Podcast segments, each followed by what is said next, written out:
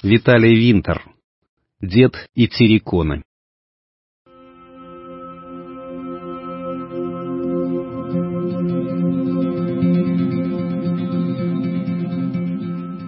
Сегодня будет жарко. Это стало понятно уже утром, когда сквозь потрескавшиеся стекла, заклеенные неровными бумажными полосами, стал проникать в комнату сухой и пропитанный пряными запахами летней степи воздух. Наверняка к обеду будет жарить похлеще, чем где-нибудь в Мадриде. Нужно было вставать, хоть и не получилось нормально поспать. Всю ночь не прекращалась перестрелка. Одиночные выстрелы перекликались с короткими очередями и далекими разрывами мин. Лежишь и прислушиваешься всю ночь к какофонии ночного перемирия. Местные же, которым мы с напарником привезли собранные в Ростове посылки и гуманитарку, беспечно храпели. Привыкли давно.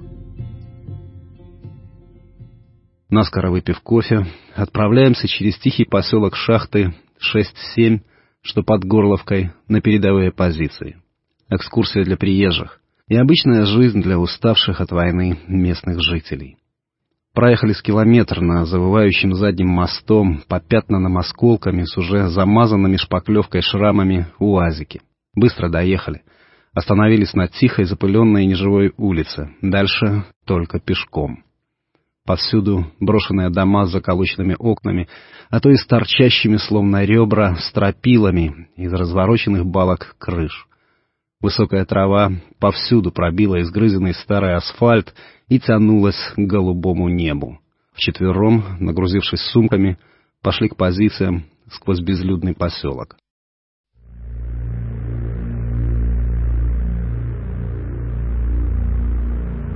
Возле одного из перекрестков, словоохотливый прежде, но теперь молчаливо сосредоточенный Леха, загоревший дочерный, худой как палка ополчен, с лета четырнадцатого, ткнул пальцем в подобие мемориала у дороги.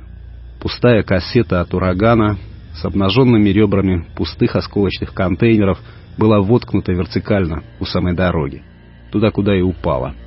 А вокруг нее маленькая горка, частью уже ржавых осколков самой причудливой формы.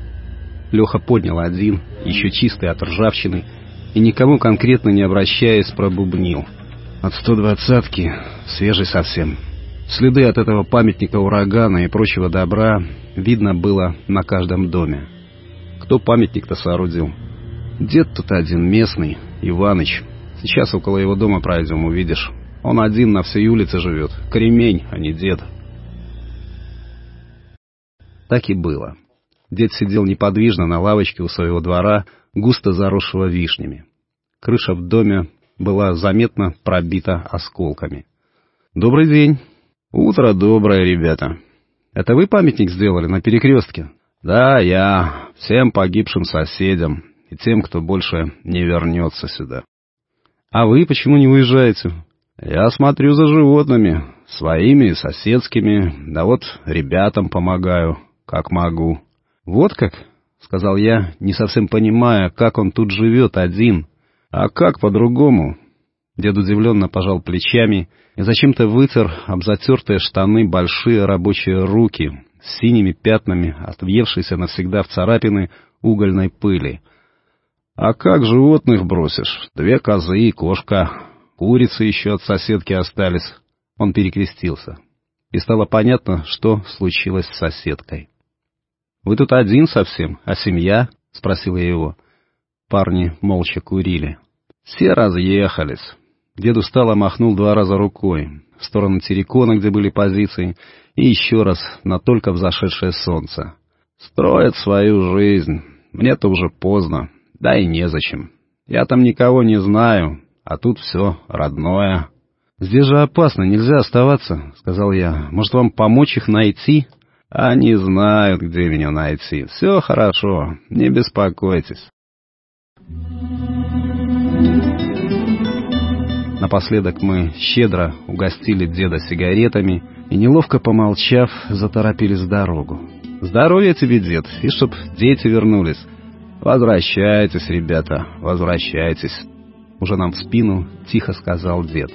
И от чего то наши рюкзаки внезапно стали еще тяжелее.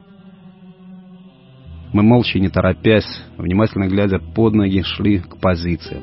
Вдалеке уже показались три террикона шахты 6-7, словно древние курганы, охраняющие покой степей, плохо охранявшие даже тех, кто их создал.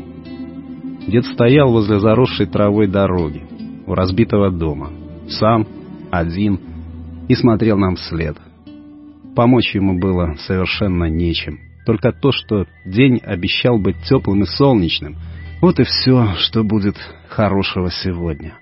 Был пятый день сентября и четвертый год войны.